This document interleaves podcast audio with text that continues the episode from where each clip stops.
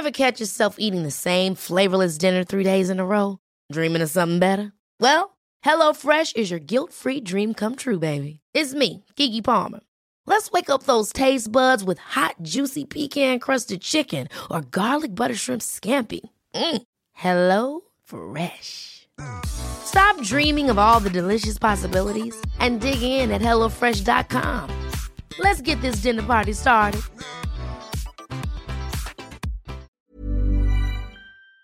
Y hemos estado platicando también de las turbulencias que han estado registrando los medios en el terreno económico.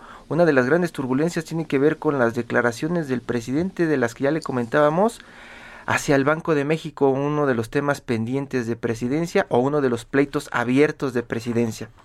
Y bueno, ya tenemos en la línea a Jorge Sánchez Tello, director del programa de investigación aplicada en la Fundación de Estudios Financieros, un especialista, experto sobre esos temas. ¿Cómo estás, Jorge? Bienvenido. Gracias por tomar la llamada de periodismo de emergencia. ¿Qué tal, estimados? Muy buenos días. También a las personas que están escuchando el programa. Un gusto platicar esta mañana con ustedes. Jorge, ¿por qué es tan polémico la sucesión en el Banco de México? Es decir, eh, ¿estamos viendo ya una intromisión más directa del gobierno cuando lo que se privilegia y lo que se tiene que valorar es la autonomía justamente del Banco Central? Claro que sí, es un tema polémico porque pienso que el propio presidente así lo ha definido. Creo que en tiempos electorales este, a veces se nos olvida que el presidente es un político nato, y obviamente todas sus declaraciones, particularmente a días de las elecciones, pues lo hace para fijar una agenda pública para que las personas, los medios de comunicación estemos opinando sobre lo que él dice.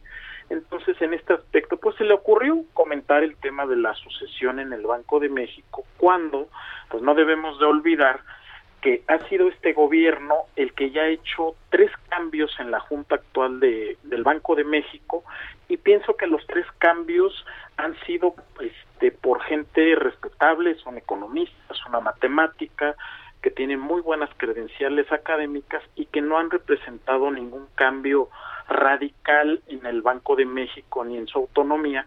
Obviamente la declaración del presidente de que está molesto porque no hubo los famosos remanentes, yo lo veo más por un tema político, de desviar la atención de, de otros temas, porque el propio secretario de Hacienda, los propios subgobernadores del Banco de México han explicado muy bien que pues no, no, no hubo remanentes y que solamente se dan cuando hay una depreciación en el tipo de cambio.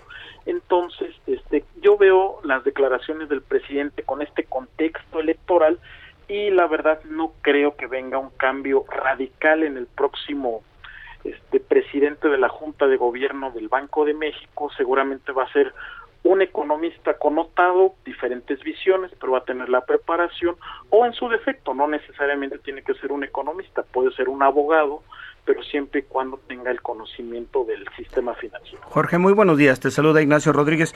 Eh, me parece que lo que está subrayando es esencial. Digo, más allá de que eh, la declaración del presidente, no deberíamos justo confiar en que el Banco de México es una institución con, con estructuras sólidas, que, bueno, pues más allá de las personas que lo integran, eh, puede funcionar y que en todo caso esto pues esta declaración simplemente eh, pues es parte de la polémica y de la dinámica electoral, es decir, más bien deberíamos este, restarle quizá eh, relevancia a esta declaración del presidente.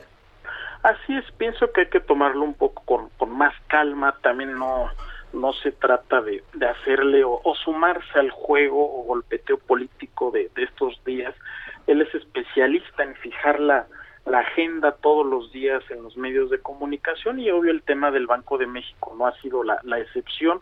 Obviamente hay una incomodidad por parte del presidente hacia el Banco de México, pero los propios subgobernadores se han encargado de digamos, de aclarar ese tema, particularmente Gerardo Esquivel, Jonathan Heath, que ellos llegaron al, al, al, Banco de México propuestos por esta administración y creo que son gente muy, muy capaz y no dudo que este que el nuevo nombramiento que tiene que hacer el presidente, la nueva sugerencia, tiene que ser un técnico también con buenas preparaciones, con buenas credenciales académicas, porque si bien tenemos un presidente a veces muy anclado en el pasado, en los años 70, pues obviamente él sabe que si hace una mala designación, se viola la autonomía del Banco de México, puede venir una depreciación importante del peso y él sabe como político de los años 70 que si el peso se deprecia mucho, pues obviamente eso también le va a afectar a él como político. Entonces,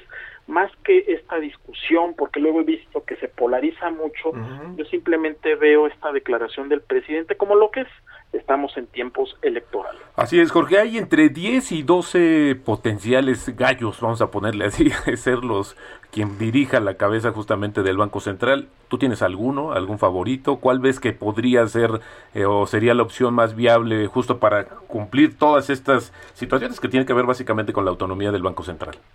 Este, no tengo ninguno en particular, creo que de los que han sonado todos tienen las credenciales académicas importantes, sería bueno también que particularmente tuviese experiencia y preparación en el sistema financiero, porque ni todos los economistas ni todos los abogados tienen conocimiento de, finanzas, que es para lo que justamente se necesita, pero aún así no veo ninguna sorpresa de aquí a diciembre en el nombramiento de, de quién va a ser el nuevo presidente de la Junta de Gobierno del Banco de México, porque, bueno, lo hemos visto con los nombramientos con Gerardo Esquivel, y, los demás nuevos integrantes de la Junta de Gobierno. Excelente. Jorge Sánchez Tello, director del programa de investigación aplicada de la Fundación de Estudios Financieros. Gracias por atender la llamada, Jorge. Muchas gracias, les deseo que tengan un estupendo día y les mando un gran saludo. Igualmente, gracias. Gracias, Jorge. Ever catch yourself eating the same flavorless dinner three days in a row? Dreaming of something better? Well, HelloFresh is your guilt-free dream come true, baby. It's me, Kiki Palmer. Let's wake up those taste buds with hot, juicy pecan-crusted chicken or garlic butter shrimp scampi. Mm. Hello Fresh. Stop dreaming of all the delicious possibilities and dig in at HelloFresh.com. Let's get this dinner party started.